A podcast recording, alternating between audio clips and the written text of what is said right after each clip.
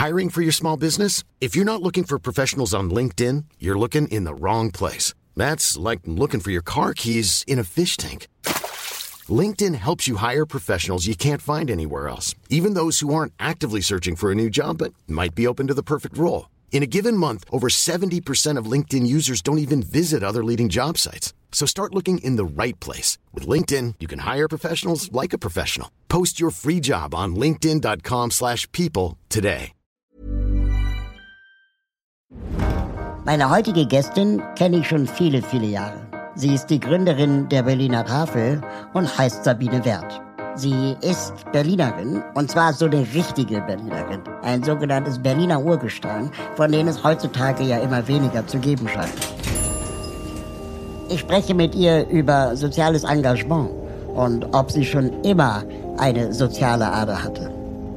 Mit ihr habe ich entschlüsselt, was Berlinerinnen und Berliner eigentlich so besonders macht. Und woher sie die Energie nimmt, neben der Tafel auch noch einen eigenen Familienpflegedienst zu schmeißen. Und dann hat sie mir noch erzählt, wie sie in Schöneberg bereits in den 60er und 70er Jahren ihre Frau mit Fäusten gestanden hat. Was sie damit meint, erfahren wir jetzt. Tür auf für Sabine Wert.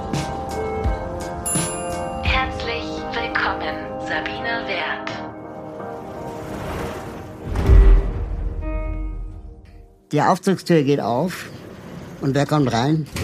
Sabine Wert.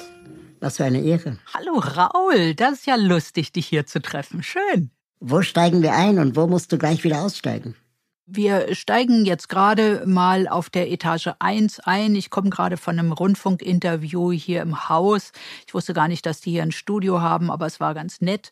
Und äh, ja, ich fahre einfach mal, ach Mensch, wenn ich dich schon treffe, ich fahre einfach mal mit dir mit, egal wohin. Ja, ganz nach oben. Unbedingt. Ich, wir kennen uns ja schon eine ganze Weile. Mhm. Und ähm, ich bin unglaublich angetan von den Gesprächen, die wir regelmäßig führen. Dazu kommen wir auch gleich. Gibt es für dich ein Erlebnis, das du mal in einem Aufzug hattest, äh, das du nicht vergessen würdest? Ich muss ganz ehrlich sagen, ich fahre relativ selten ähm, Aufzug. Wenn du mich das jetzt noch mal in einem Jahr fragst, dann werde ich sagen, ja, Raul, dass ich dich vor einem Jahr getroffen habe, das war toll. Ähm, ich weiß jetzt gar nicht ganz genau, aber was ich auf jeden Fall total erinnere, sind Paternosterfahrten. Die finde ich mhm. viel schöner als Aufzüge. Ich liebe Paternostren. Von daher gehe ich wahnsinnig gerne zum RBB äh, ins Haus des Rundfunks, weil da haben sie noch einen schönen alten Paternoster. Den Paternoster im ähm, Rosenthalhaus, den haben sie ja leider stillgelegt, von daher läuft er da nicht mehr. Aber das finde ich richtig klasse. Und äh, da so alleine drin zu stehen, finde ich auch ganz nett. Aber so ein Paternoster, wenn man oben ankommt, steht man dann auf dem Kopf, wenn man wieder auf der anderen Seite ist? Oder das ist, das ist die Mehr, die immer rumgeht, dass du dich automatisch umdrehst. Stimmt aber nicht. Die Dinger laufen äh, ganz normal weiter und dann fährst du halt runter. aber man darf da nicht rein, ne, wenn der oben ist. Also ich, ich glaube, in die letzte Etage darfst du nur noch zum Runterfahren, aber du kannst natürlich drin stehen bleiben. Aber ähm, naja, also ich muss sagen, ich habe es mir aber auch nur erzählen lassen, dass die Dinger sich nicht auf den Kopf stellen. Ich habe es noch gar nicht selber ausprobiert. Ich glaube, das doch ist eine auch, Schisserin. Ich wollte gerade sagen, ich glaube, das muss man, ähm, wahrscheinlich muss man es immer sagen. Wahrscheinlich. Damit es niemand gewesen ist, genau. Du hast 1993, wenn ich das richtig äh, mhm. äh, erinnere, äh, die Berliner Tafel gegründet. Genau. Wie ist es eigentlich dazu gekommen? Ich war damals Mitglied ähm, eines Frauenvereins und wir hatten ähm, einen Vortrag der damaligen äh, äh, Senatorin Ingrid Stamer gehört zum Thema Obdachlosigkeit in Berlin. Und dann haben wir überlegt, was können wir da machen? Dieser Frauenverein hatte immer so ähm, Ideen, irgendwelche guten Taten zu vollbringen und möglichst laut drüber zu reden. Und dann kam ein anderes Mitglied aus dem Verein mit einem Artikel über City Harvest New York. Und da hieß es, dass die Ehrenamtlichen in New York abends nach äh, Empfängen die Lebensmittel einsammeln und die dann an Obdachlose verteilen. Und da haben wir überlegt, ja, bei solchen Gelegenheiten sind wir auch öfter mal.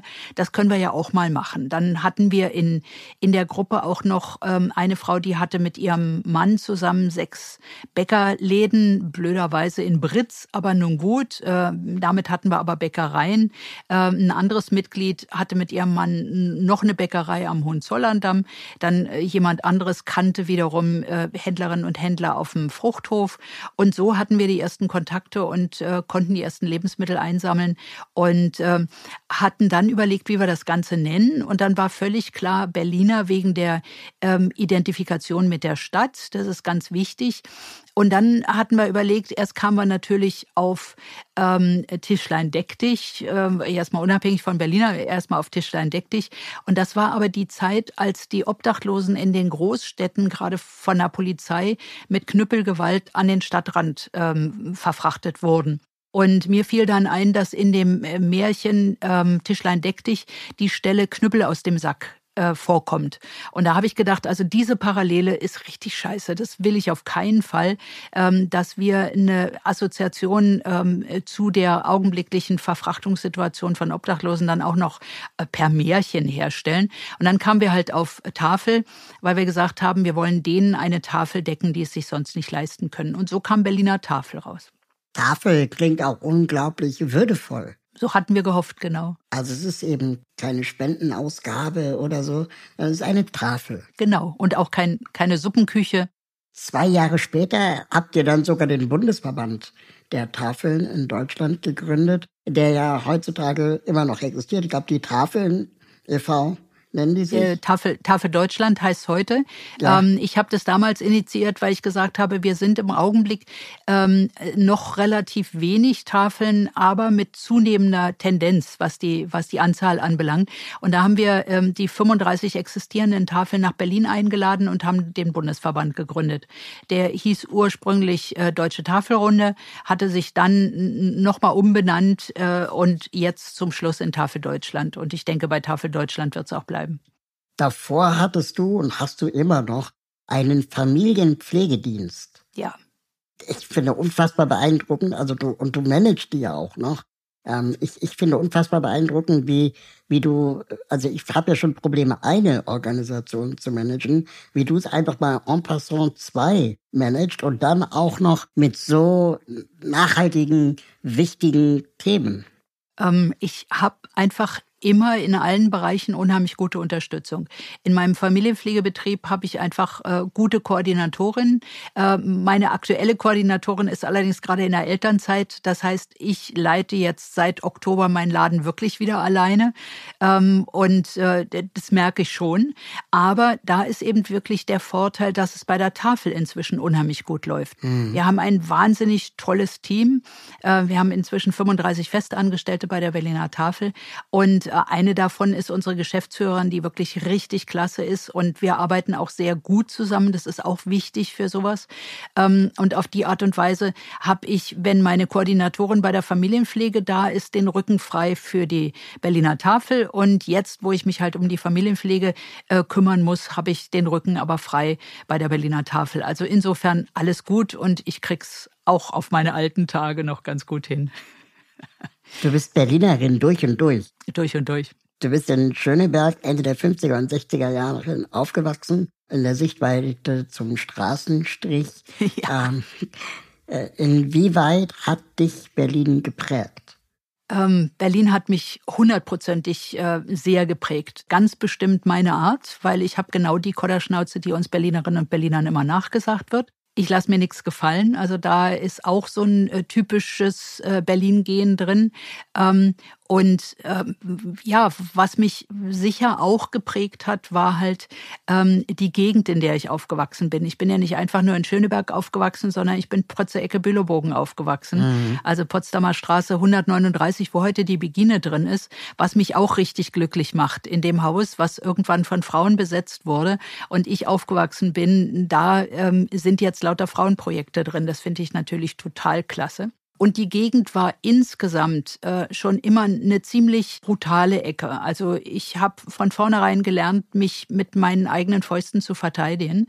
Ähm, der Vorteil in der Zeit der 60er Jahre war aber, ähm, dass niemand von uns Waffen in der Hand hatte oder in der Tasche hatte. Äh, und wir wirklich uns schlicht und ergreifend auf unsere Fäuste verlassen mussten.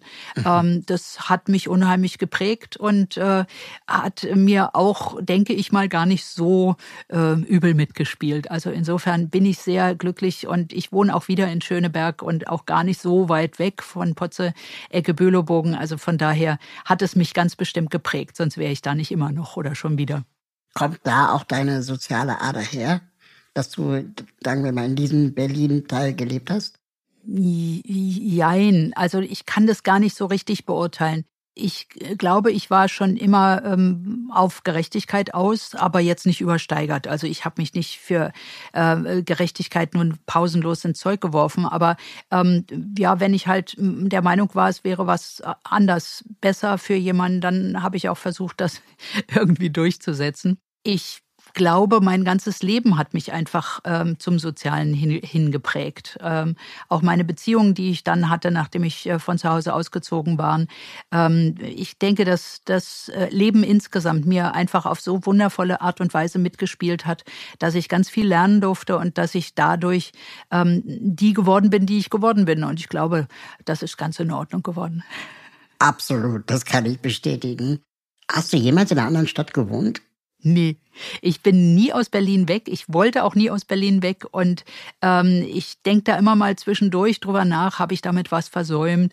Ähm, ja, wenn ich mir die junge Generation von heute angucke, also nicht die gerade vor zwei Jahren das Abi gemacht haben, die sind ja wirklich in den Hintern gekniffen durch Corona, ähm, weil die haben ja nun gar keine Chancen gehabt. Aber ähm, die davor, das finde ich schon klasse, wo die überall studiert haben. Wir sehen es ja bei der Berliner Tafel, wenn wir Bewerbungen kriegen, was da drin steht, wo die studiert haben, wo die äh, Praktika gemacht haben, welche Sprachen diese jungen Menschen alle sprechen.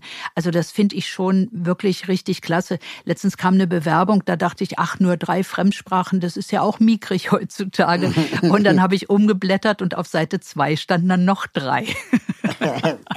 okay, das ist aber ich, auch wiederum selten. Das ist wirklich, aber wir haben unheimlich oft äh, Bewerbungen, wo wirklich äh, die Menschen äh, vier, fünf Sprachen sprechen. Das ist Wahnsinn. Was würdest du sagen? Ich meine, du bist Urberlinerin. Das ist wirklich super selten, dass man überhaupt so jemanden noch trifft, äh, der oder die einfach nur, äh, also in Berlin geboren ist, alleine schon, ist ja schon selten. Aber was würdest du sagen, ist Berlin spezifisch einzigartig? Also äh, zu, zu, dem, was du davor gesagt hast, äh, inzwischen ist es gar nicht mehr so selten. Also spätestens seit Wiedervereinigung äh, gibt es sehr viel mehr Berlinerinnen und Berliner. Ähm, und vor allem ähm, seit Wiedervereinigung ist die Situation für junge Männer eine andere als vorher. Äh, zu Westberliner Zeiten kamen halt wahnsinnig viele junge Männer zum Studieren nach Berlin, weil sie damit nicht zum, äh, zum Bund mussten. Ähm, mhm. Und da war ich, in der Zeit war ich die meiste Zeit, äh, selbst in der ziemlich großen Gruppe immer die einzige gebürtige Berlinerin, weil alle anderen waren zugereist. Ähm, heute ist es durchaus häufiger der Fall. Und ähm, jetzt habe ich deine Frage vergessen vor lauter Abweichen. Was Berlin-spezifisch einzigartig ist. Ähm, Berlin-spezifisch. Also ich denke, unsere große Schnauze ist ganz bestimmt was Besonderes. Ähm, mhm. Dann denke ich auch, dass wir ähm, bei Weitem nicht so viel Schiss vor neuen Situationen haben wie andere. Das meine ich jetzt wirklich in jeder Hinsicht, sowohl äh, politisch als auch äh, ähm, in jeder anderen Hinsicht. Und ich glaube, das ist schon was ganz Besonderes. Also wir sind äh, ganz sicher, bei all unserer Meckerei ähm, haben wir trotzdem ein sehr soziales Herz und ähm, mögen auch ähm, anderen helfen und mögen auch äh, generell Ungerechtigkeit nicht. Und die ist da einfach massivst. Als ihr die Berliner Tafel gegründet habt, dachtet ihr, das ist eine vorübergehende Sache? Ich vermute mal, die anderen Mädels im Verein haben das so gesehen, weil ich habe nach relativ kurzer Zeit festgestellt, ich war ständig am Sammeln und Verteilen von Lebensmitteln und am neue Kontakte schaffen und äh, organisieren. Und die Mädels kamen im Wesentlichen immer dann, wenn die Presse kam. Und äh, das fand ich jetzt nicht so wahnsinnig toll ähm, und habe dann die Berliner Tafel einfach aus der Initiativgruppe rausgelöst. Ich denke, ähm, dass wenn ich da nicht äh, die treibende Kraft gewesen wäre, ähm, wäre das nicht endlos gegangen. Also wir hatten auch mhm. noch ein paar andere aktive Frauen. Ähm, es sind ein paar auch bis heute Mitglied äh, bei der Berliner Tafel. Aber ich glaube trotzdem nicht, dass die das ähm, so weitergemacht hätten.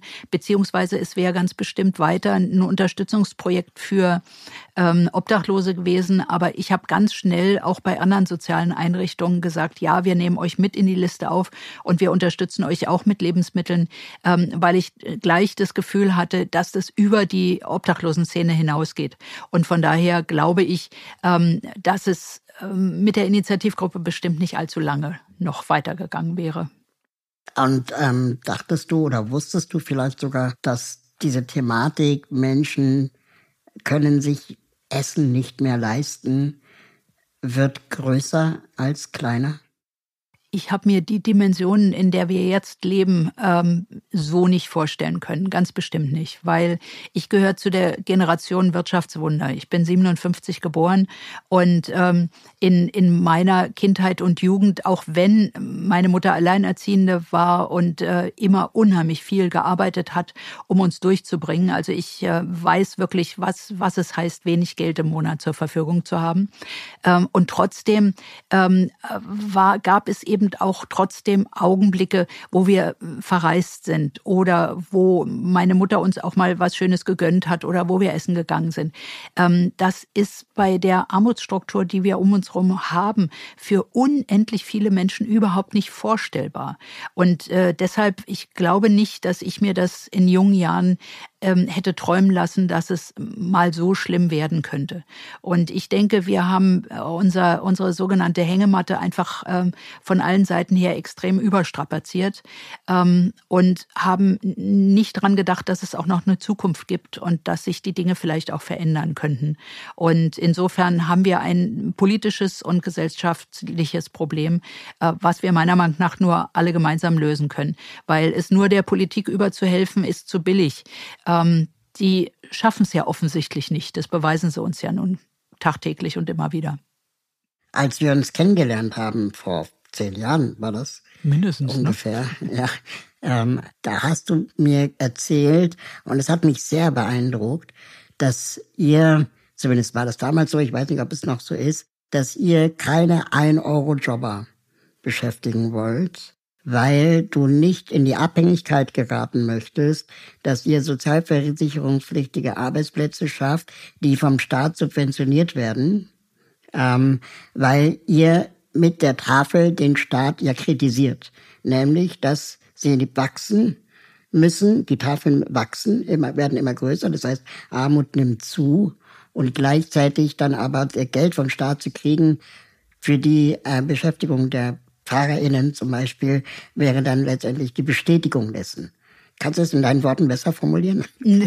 Also die, die 1-Euro-Jobber, ähm, die haben wir nicht genommen, weil ich es arbeitsmarktpolitisch für eine total falsche Maßnahme halte. Ähm, es bringt uns nicht weg von der Langzeitarbeitslosigkeit bei den Leuten. Mhm. Und das war der Grund, warum wir das nicht gemacht haben. Ähm, wir nehmen keine staatlichen Gelder in Anspruch sogar ganz allgemein. Also wir äh, beantragen auch nicht Projektgelder oder sonst was, ähm, weil wir 350 soziale Einrichtungen inzwischen ähm, unterstützen, manche bis zu sieben Tage in der Woche. Und wenn wir staatliche Gelder bekämen, würde es ganz bestimmt ähm, bei den sozialen Einrichtungen abgezogen werden. Und das wäre extrem kontraproduktiv. Dann hätten äh, zwar wir Geld, um besser wirtschaften zu können, aber die sozialen Einrichtungen wären in noch größerer finanzieller Not, weil sie noch weniger hätten. Und das wegen uns. Und das würde ich auf keinen Fall wollen. Und deshalb haben wir gesagt, wir nehmen keine staatlichen Gelder in Anspruch. Ähm, die Sache mit den 1-Euro-Jobbern, äh, die haben wir ein klein wenig äh, umschifft, weil wir mit dem Beschäftigungsträger Goldnetz äh, zusammenarbeiten und die uns ähm, die, diese Menschen zur Verfügung stellen. Das ist so ein kleines bisschen ähm, um die Ecke gedacht, ähm, so nach dem Motto, wir, wir sind nicht schuld, wir machen es nicht, das machen die anderen. Ähm, aber wir versuchen halt, deshalb haben wir auch Goldnetz ausgewählt. Ähm, Goldnetz hat ähm, uns über Jahre bewiesen, dass sie wirklich bemüht sind, die Leute auf dem ersten Arbeitsmarkt unterzubringen äh, mhm. und nicht einfach nur per Beschäftigungsmaßnahme sie irgendwie äh, in Arbeit zu halten und dann aber wieder in den Wind zu schießen. Und deshalb haben wir uns für Goldnetz entschieden und da machen wir einfach gute Erfahrungen und ähm, sind aber nach wie vor ähm, ganz klar äh, bei der Linie, wir nehmen keine staatlichen Gelder in Anspruch.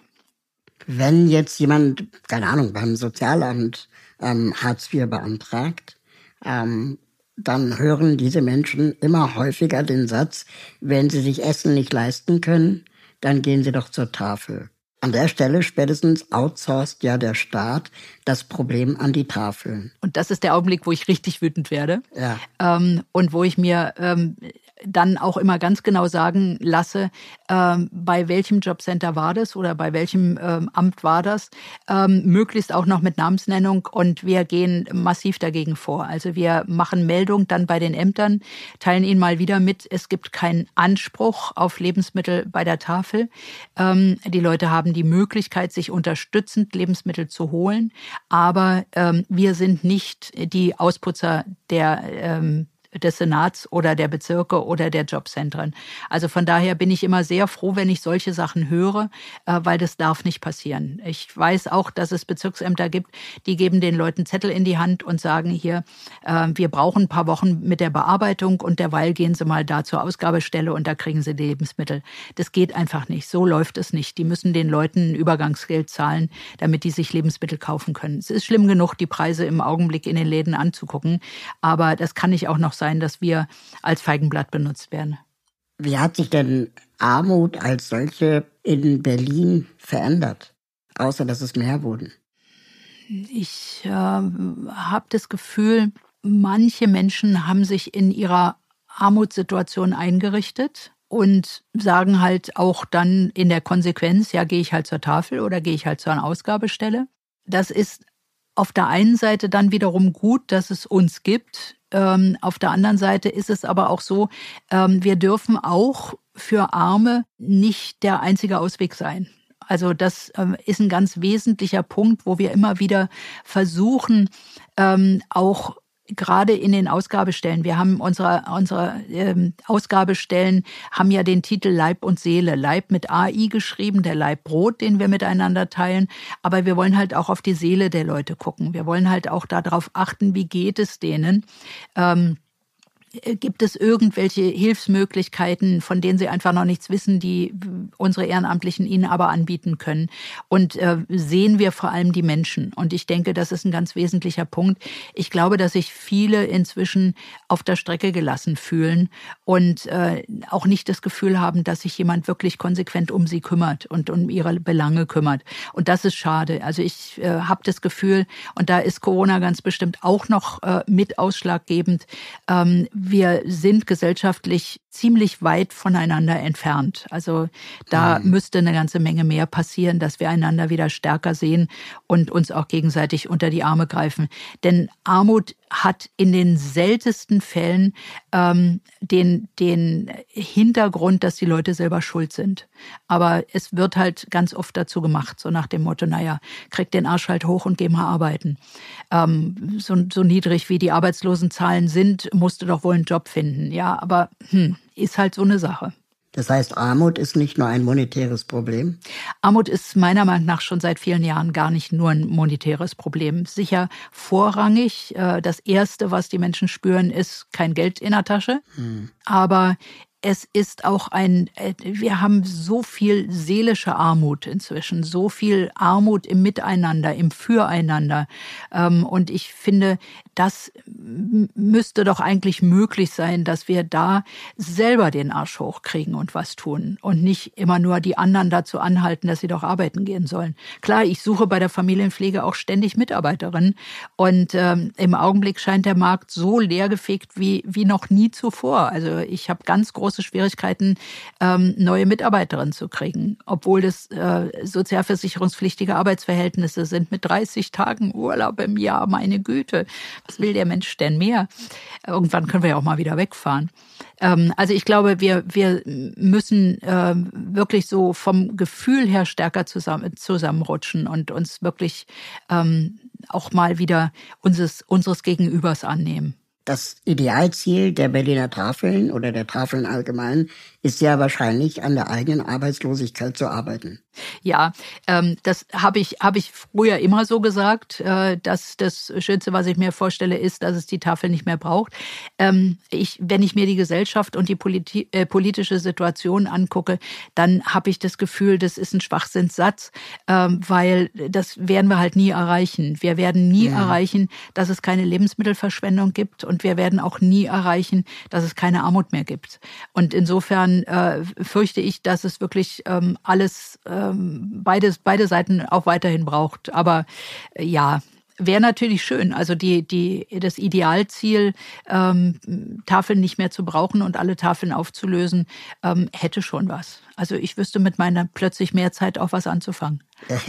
Aber wa, wa, wa, was, was macht das mit einem? Also was macht das mit dir zu merken, verdammt, wir driften immer weiter auseinander, als dass wir diesem Ziel näher kommen? Ähm, ich muss dir ganz ehrlich sagen, ich bin eine von den Personen, die immer lösungsorientiert äh, denkt und nie problemorientiert. Mhm. Und ich mache mir einfach keine Gedanken darüber, wie schrecklich die eine oder andere Situation ist. Deshalb habe ich mir in den letzten zwei Jahren auch nie das, die, die Gedanken gemacht, äh, dass meine Freiheit beschnitten wird, ähm, sondern ich lebe mein Leben und ich lebe es so gut ich kann äh, und versuche es äh, für mich persönlich und auch für äh, Menschen in meiner Umgebung so schön wie möglich zu machen. Ähm, und ich habe einfach keine Gedanken, äh, verschwende ich keine Gedanken daran, äh, wie schrecklich alles um mich herum ist. Weil ich glaube, das würde mich blockieren. Dann könnte ich nicht mehr so effektiv arbeiten, wie ich es tue.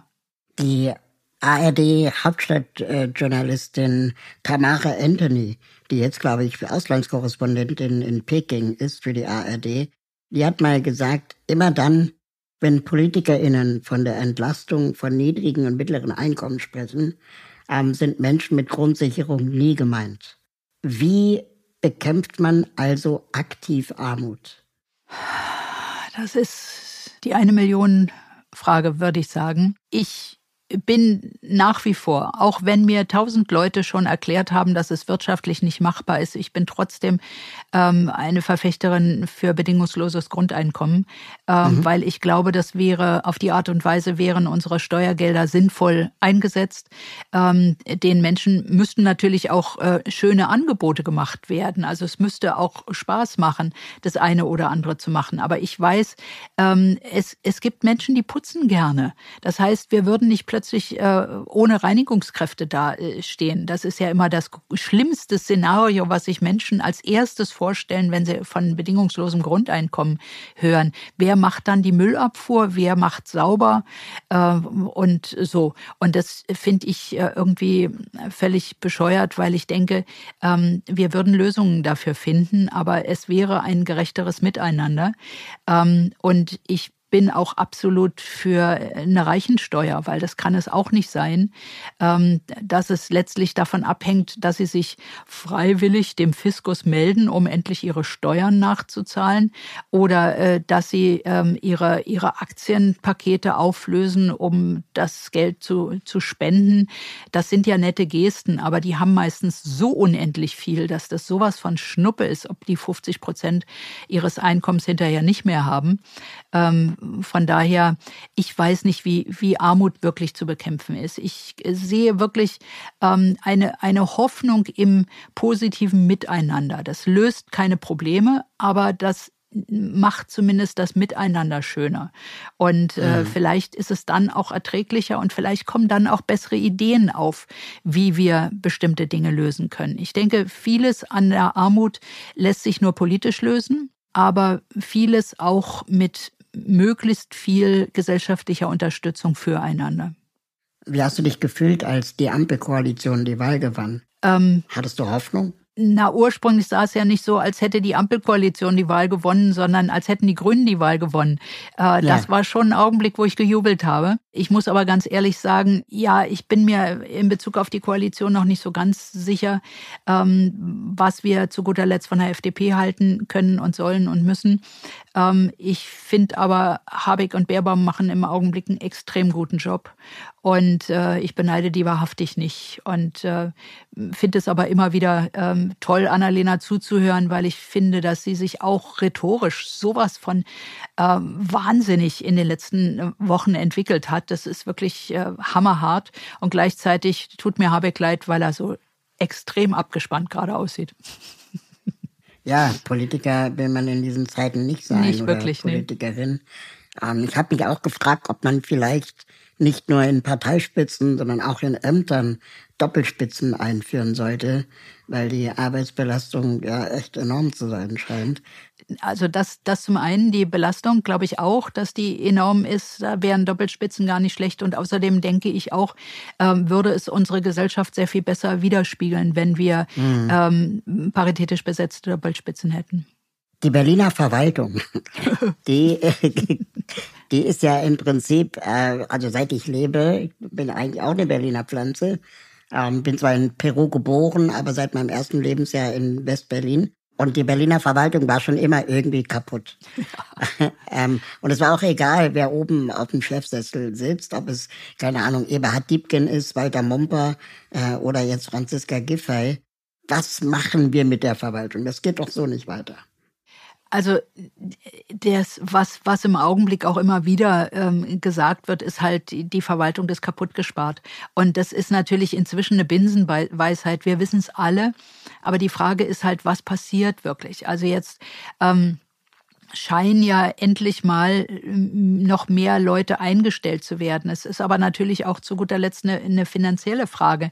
Wie werden die Mittel, die da sind, so verteilt, dass es auch Sinn macht, dass die Verwaltung auch was abkriegt? Weil das ist äh, unter Wowereit ist halt die Verwaltung besonders klein gespart worden.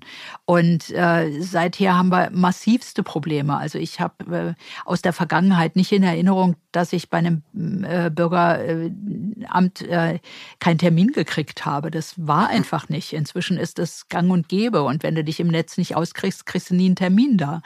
Ähm, ja, inzwischen werden die verkauft. Ach, das ist ja, das äh, schon länger, schon länger. Das finde ich auch so abartig. Also da fällt mir auch gar nichts dazu ein. Also ich glaube, wir kriegen unsere Verwaltung wirklich nur in den Griff, äh, indem da massiv aufgestockt wird und ähm, auch diese äh, unsägliche Diskussion, dass wir unsere Lehrerinnen und Lehrer nicht verbeamten gleich am Anfang nach einem Re Referendariat. Das kann es doch nicht sein. Wenn uns die Leute äh, seit Jahrzehnten abhanden kommen, ähm, dann müssen wir doch endlich mal was tun. Also nur darüber zu sprechen, kann ja keine Lösung sein.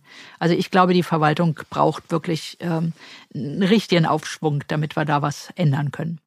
Wieso haben arme Menschen in Deutschland oder in Berlin eigentlich keine Lobby? Wo ist die Linkspartei, wenn man sie braucht? Ich bin mir da auch nicht so ganz sicher. Es gab ja dann mal ganz kurzfristig ähm, diese Aktion ähm, mit den Montagsdemos, wo dann speziell ähm, Leute auf Hartz IV demonstriert haben. Das fand ich ein bisschen merkwürdig, weil es halt so in Anlehnung an die Demos äh, in der DDR ähm, stattfand und wo ich dachte, Leute, jetzt bringt ihr aber die Dinge doch ein bisschen durcheinander. Das kann es ja nun wirklich nicht sein. Aber das hat sich dann auch ganz schnell wieder aufgelöst. Ich habe das Gefühl, dass ähm, so wenig arme Menschen wirklich politisch denken. Äh, und es mag jetzt äh, total ungerecht und völlig an Hahn herbeigezogen sein. Nur das ist für mich die einzige Erklärung, ähm, warum es da äh, keine Vereinigungen gibt, warum es da nicht mehr äh, Solidarität untereinander gibt, die sich dann auch auf andere ähm, Bevölkerungsgruppen verteilt, sodass sich dann auch eine Lobby bilden kann. Also ich habe keine Ahnung. Ich, ich habe immer wieder das Gefühl, ähm, arme Menschen sind uns offensichtlich scheißegal. Und das finde ich richtig, richtig bitter. Wie erhaltet ihr bei der Berliner Tafel die Würde von Menschen, die bei euch Lebensmittel und Unterstützung beziehen?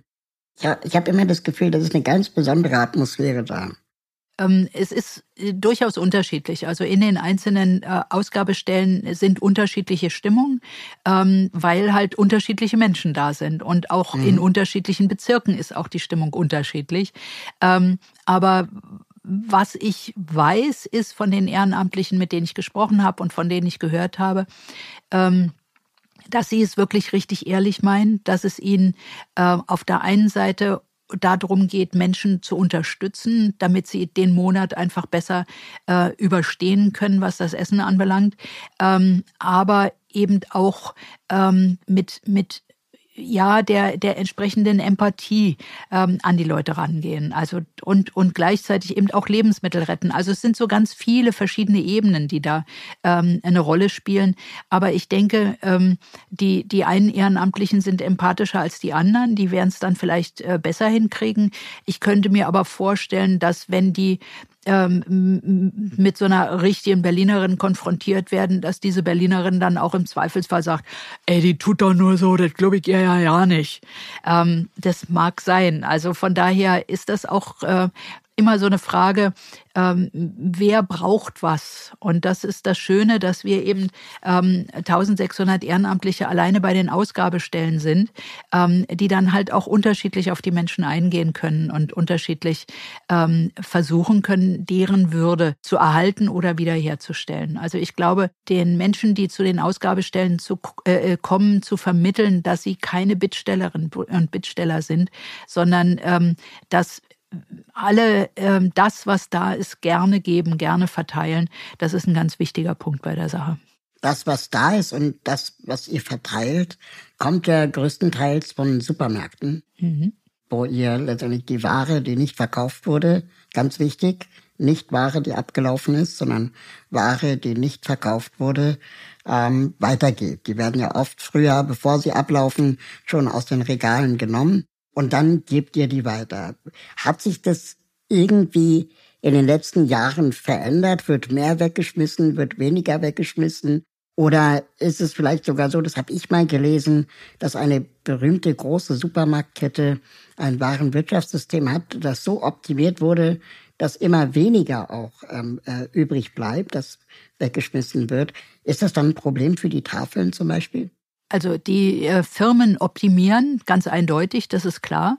Denn der Sinn und Zweck ähm, eines ähm, Ladens, ähm, der irgendwelche Waren verkauft, ist natürlich, die Dinge zu verkaufen und nicht zu verschenken mhm. oder wegzuwerfen. Und von daher optimieren die natürlich alles.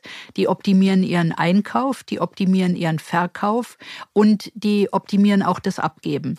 Insofern ähm, ist auf diesem Wege schon mal durchaus weniger, ähm, was ähm, weggeworfen werden würde. Dann ist es so, dass es inzwischen wahnsinnig viele Start-ups gibt, ähm, die alle immerhin noch einen ähm, gewissen Preis für die übrig gebliebenen Lebensmittel zahlen. Ähm, und äh, das machen natürlich die Händlerinnen und Händler dann auch lieber.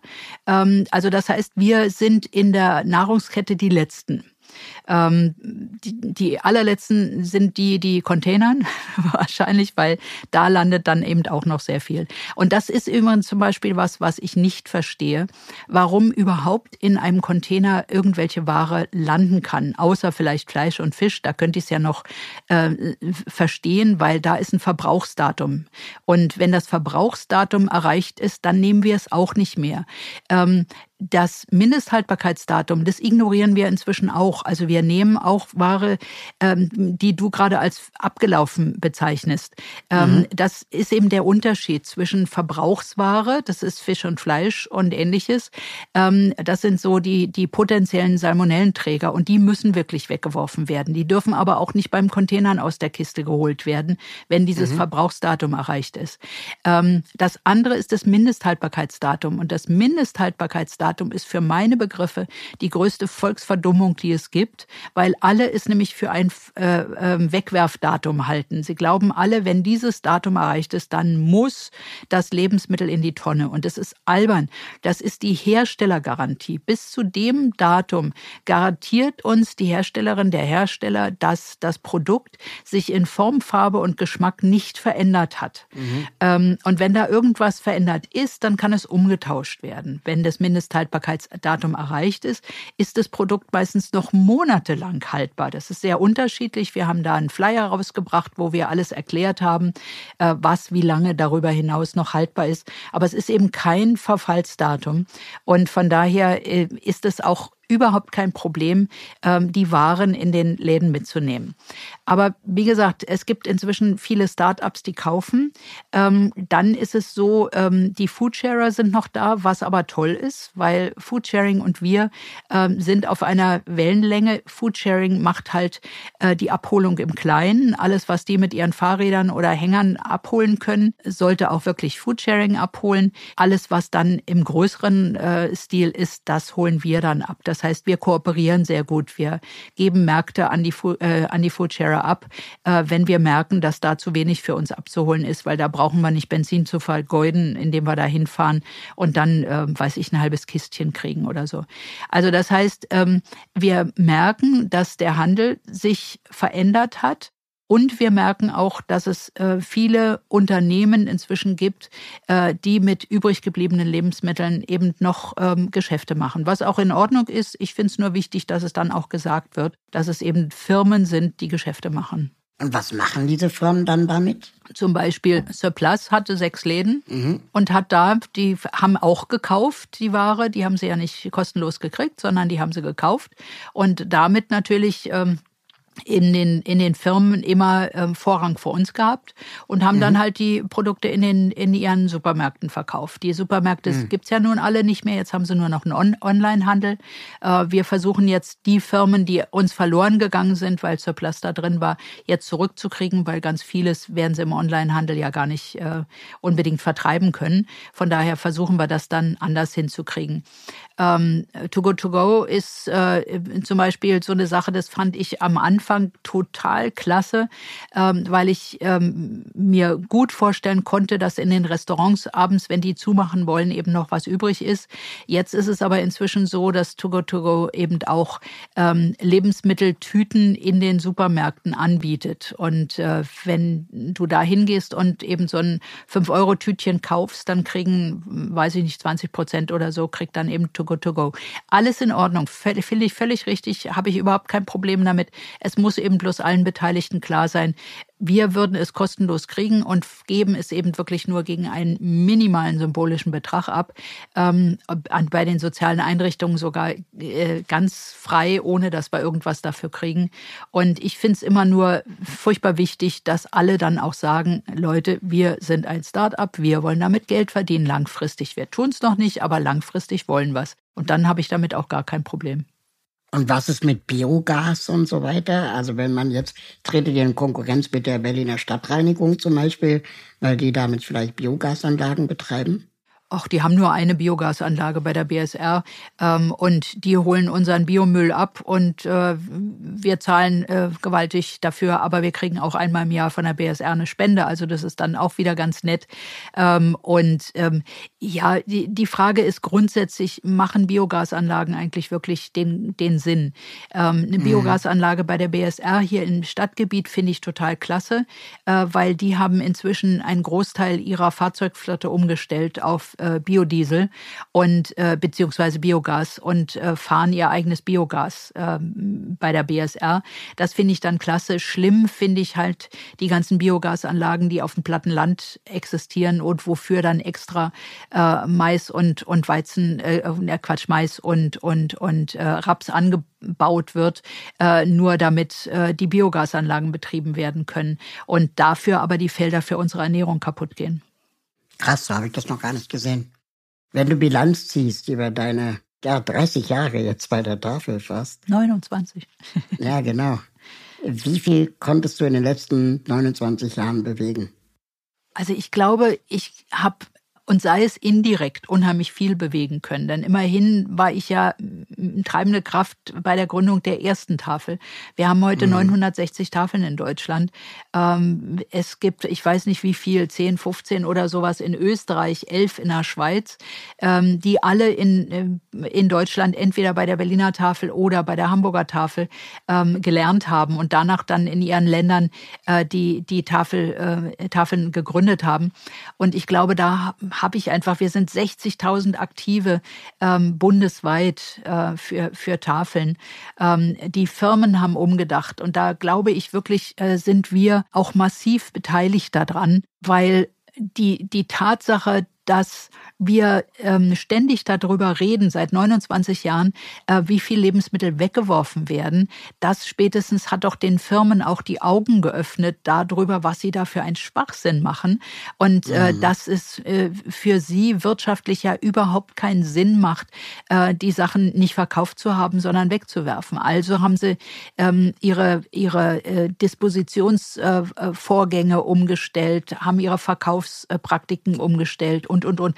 Also ich glaube, da sind wir Tafeln massiv dran beteiligt. Also ich will das nicht alles auf meine Fahne schreiben, aber ähm, wir, wir Tafeln machen halt auch immer wieder darauf aufmerksam, was in unserer Gesellschaft in dieser Hinsicht gemacht wird. Und ich glaube, ähm, dass wir auch noch mal ganz massiv darauf hingewiesen haben, dass wir zwar die Politik immer wieder ähm, an die Wand nageln können mit unseren Vorwürfen, die wir machen, aber gleichzeitig dabei unheimlich aktiv sind und äh, nicht einfach nur Vorwürfe machen und äh, uns zurücklehnen und sagen, so Politik jetzt mach mal, sondern in unserem Tun machen wir ja immer wieder auf die Missstände aufmerksam.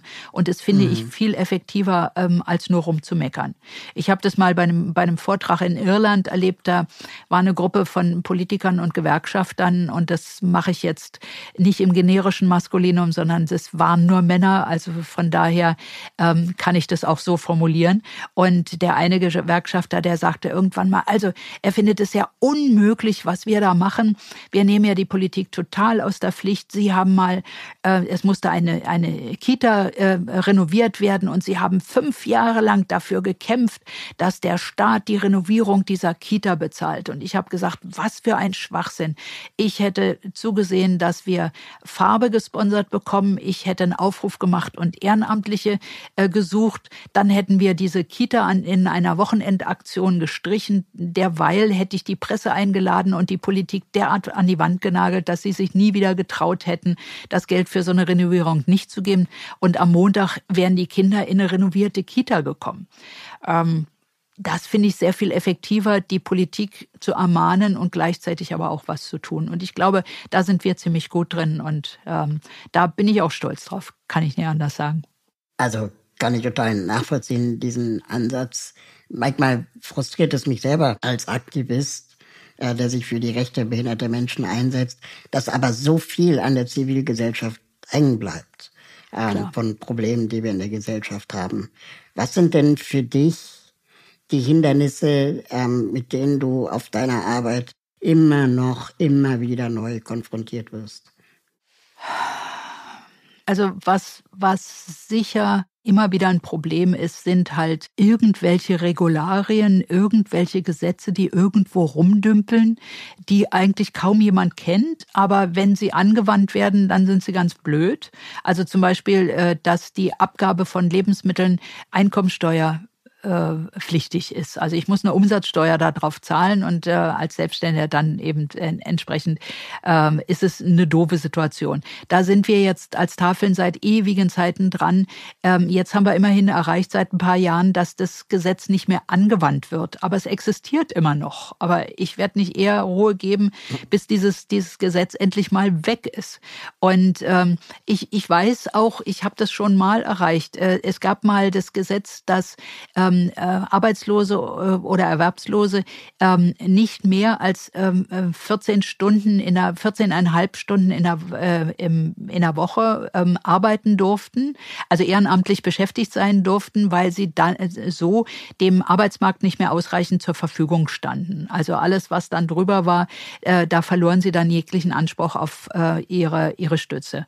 Und ähm, ich war eingeladen beim bei der Enquete-Kommission des Deutschen Bundestages zum bürgerschaftlichen Engagement und da habe ich genau das. Sie fragten mich, was würden Sie gerne verändern? Da habe ich gesagt, dieses 14,5 Stunden Gesetz hätte ich gerne geändert. Und da waren die Boss erstaunt, hatten sie noch nie davon gehört. Und zu guter Letzt hat der Bericht der Enquete-Kommission dazu geführt, dass es eine der letzten Amtshandlungen von Schröder war, ähm, dieses Gesetz vom Tisch zu wischen. Und äh, von daher weiß ich, dass wir die Möglichkeit haben, auch wirklich Gesetze zu verändern, wenn wir nur im richtigen Augenblick an der richtigen Stelle ähm, unsere, unsere Forderungen stellen und die auch auf eine Art und Weise, wie sie dann eben vom Gegenüber auch angenommen und umgesetzt werden können. Insofern gebe ich die Hoffnung da einfach nicht auf, dass egal wie schwierig manches erscheint, ähm, sich dann vielleicht doch irgendwann mal ändern lässt. Ich bin ja noch jung an Jahren, ich bin ja erst 65. ich kann ja noch. Ich habe gesagt, mit 90 gehe ich auf halbtags. Also von daher kann ich schon noch einiges erreichen. Ich bewundere diesen Optimismus, äh, den du, seit ich dich kenne, ähm, äh, lebst. Und wirklich, ich finde den unglaublich ansteckend. Und trotzdem stelle ich mir die Frage, ist deine Arbeit nicht auch manchmal richtig frustrierend und scheiße? Hm, nö, habe ich noch nie so empfunden. Also weder frustrierend noch scheiße. Ähm, Nee, äh, äh, jede, jedes, äh, jedes Hindernis ist für mich eine unheimlich schöne Herausforderung, äh, gegen mhm. dieses Hindernis anzulaufen. Ich habe irgendwann mal gesagt, ich gehe nicht mit dem Kopf durch die Wand, sondern ich reiße einfach die Wand ein. Und äh, das ist so ein absolutes Lebensmotto von mir. Und manche mögen mir Naivität in meinen Gedanken und, und Vorstellungen und Forderungen äh, unterstellen. Äh, mag alles sein, aber ich bin gern naiv, weil ich denke, ich habe auch damit eine ganze Menge erreicht schon. Ja, ich denke, das ent, enttarnt auch oder entzaubert auch jeden Vorwurf äh, der Naivität, wenn man sieht, was du alles äh, so viele Jahre schon aufgebaut und, und, und gemacht hast. Gerade 20 Jahre Berliner Tafel. Ich glaube, jeder Berliner oder Berlinerin kennt die Tafel. Das ist ja auch eine Marke, die gebaut wurde. Die, die ist nicht einfach so wegzudenken. Ja, das denke ich auch. Und wir hatten diese Marke schon nach zehn Jahren. Und das hat mich schon sehr stolz gemacht. Also wir hatten ganz am Anfang mal einen Film über unsere Arbeit äh, drehen lassen. Und da wurde auf der Straße so gefragt, was ist die Berliner Tafel? Kennen Sie die Berliner Tafel? Es kam keine einzige richtige Antwort. Heute ist es so, wir haben, glaube ich, eine, eine, einen Bekanntheitsgrad von 98 Prozent. Und das finde ich schon ziemlich beachtlich. Ja, das ist äh, unglaublich. Ähm ich, ich, hatte sogar, das, das war ein sehr schönes Erlebnis. Ich hatte letztens mal Weltspiegel gesehen und da ging es, es war noch Trump-Zeit und da ging es um die äh, wirtschaftlichen Niedergang äh, der ähm, ähm, ähm, Bevölkerung äh, in den Staaten. Und dann war ein Beispiel von einer Foodbank, aber sie haben die Foodbank gezeigt in irgendeiner Stadt und haben als Erklärung dazu äh, gesagt, die äh, äh, Tafel. Ähm, mhm. So, und das fand ich irre. Das, das ist eine Foodbank, die da ist. Und das wurde aber nicht als Foodbank bezeichnet, sondern als Tafel, weil klar war, in Deutschland wissen die Leute mit Foodbank nicht anzufangen, aber mit Tafel ja. Und das ist schon, das fand ich schon beeindruckend. Wir kommen zum Ende der Aufzugsfahrt und leider auch unseres Gesprächs. Ähm, eine Frage, die ich all meinen Gästen stelle, und ich finde das eine unglaublich schöne Frage eigentlich welche Organisation oder Stiftung oder Verein ähm, findest du unterstützenswert, den du nicht gegründet hast? Ups. ähm, da gibt's eigentlich eine ganze Menge. Ich, mir fällt trotzdem gerade keine ein. Ähm, also ich bin an der einen oder anderen Stelle äh, zwar Mitglied, aber ähm, ja, das bin ich auch überzeugen, äh, aus Überzeugung. Also ich bin bei Leadership Berlin äh, Mitglied, aber ähm, da würde ich jetzt auch nicht sagen, das wäre jetzt eine Organisation, die zu unterstützen sein müsste. Ähm, ich glaube, ich würde mir je nach Situation das ausgucken. Also ich finde Ärzte ohne Grenzen äh, total klasse. Ich war früher Mitglied bei Amnesty International. Ähm, insofern, es gibt so wahnsinnig viele tolle Vereine. Und äh, es ist nicht leicht, sich da zu entscheiden. Ja, wobei diese zwei ja so bekannt sind, dass die jetzt wahrscheinlich auf unserer beider Spendenaufruf eher ähm, auch verzichten können. Lachen würden. Ja, genau. Aber so eine kleine Initiative im Kiez oder was auch immer, äh, das, das sind diese Perlen, ich suche. Wenn dir was einfällt, dann melde ich mich bei dir. genau, und dann schreiben wir es in die Shownotes von diesem Podcast. Gut, prima. Wow, liebe Sabine, vielen Dank. Ich danke dir. Das war ein super schönes Gespräch und ich hoffe, wenn es Corona erlaubt, wir treffen uns mal auf ein Schultheiß. Gerne. Wobei hier um die Ecke ist der, äh, wie heißt der Dingsberg? Äh, wie, wie heißt die Brauerei, die hier, die hier ein paar Straßen weiter ist? Boah. Berliner Berg. Das ist ein geiles Bier und hier ganz um die Ecke. Alles klar, dann tun wir das. Super, freue ich mich schon. Tschüss. Danke fürs Mitfahren. Wenn ihr mögt und euch diese Folge Spaß gemacht hat, bewertet diese Folge bei Apple Podcast, Spotify oder wo auch immer ihr zuhört. Alle Links zur Folge sowie die Menschen, die mich bei diesem Podcast unterstützen, findet ihr in den Show Notes. Schaut da gerne mal rein. Wenn ihr meine Arbeit unterstützen möchtet, würde ich mich freuen, euch bei Steady zu begrüßen. Mit einer Steady-Mitgliedschaft bekommt ihr exklusive Updates von mir und die Gelegenheit, mich zweimal im Jahr persönlich zu treffen. Im Aufzug ist eine Produktion von Schönlein Media. Ich freue mich auf das nächste Mal hier im Aufzug.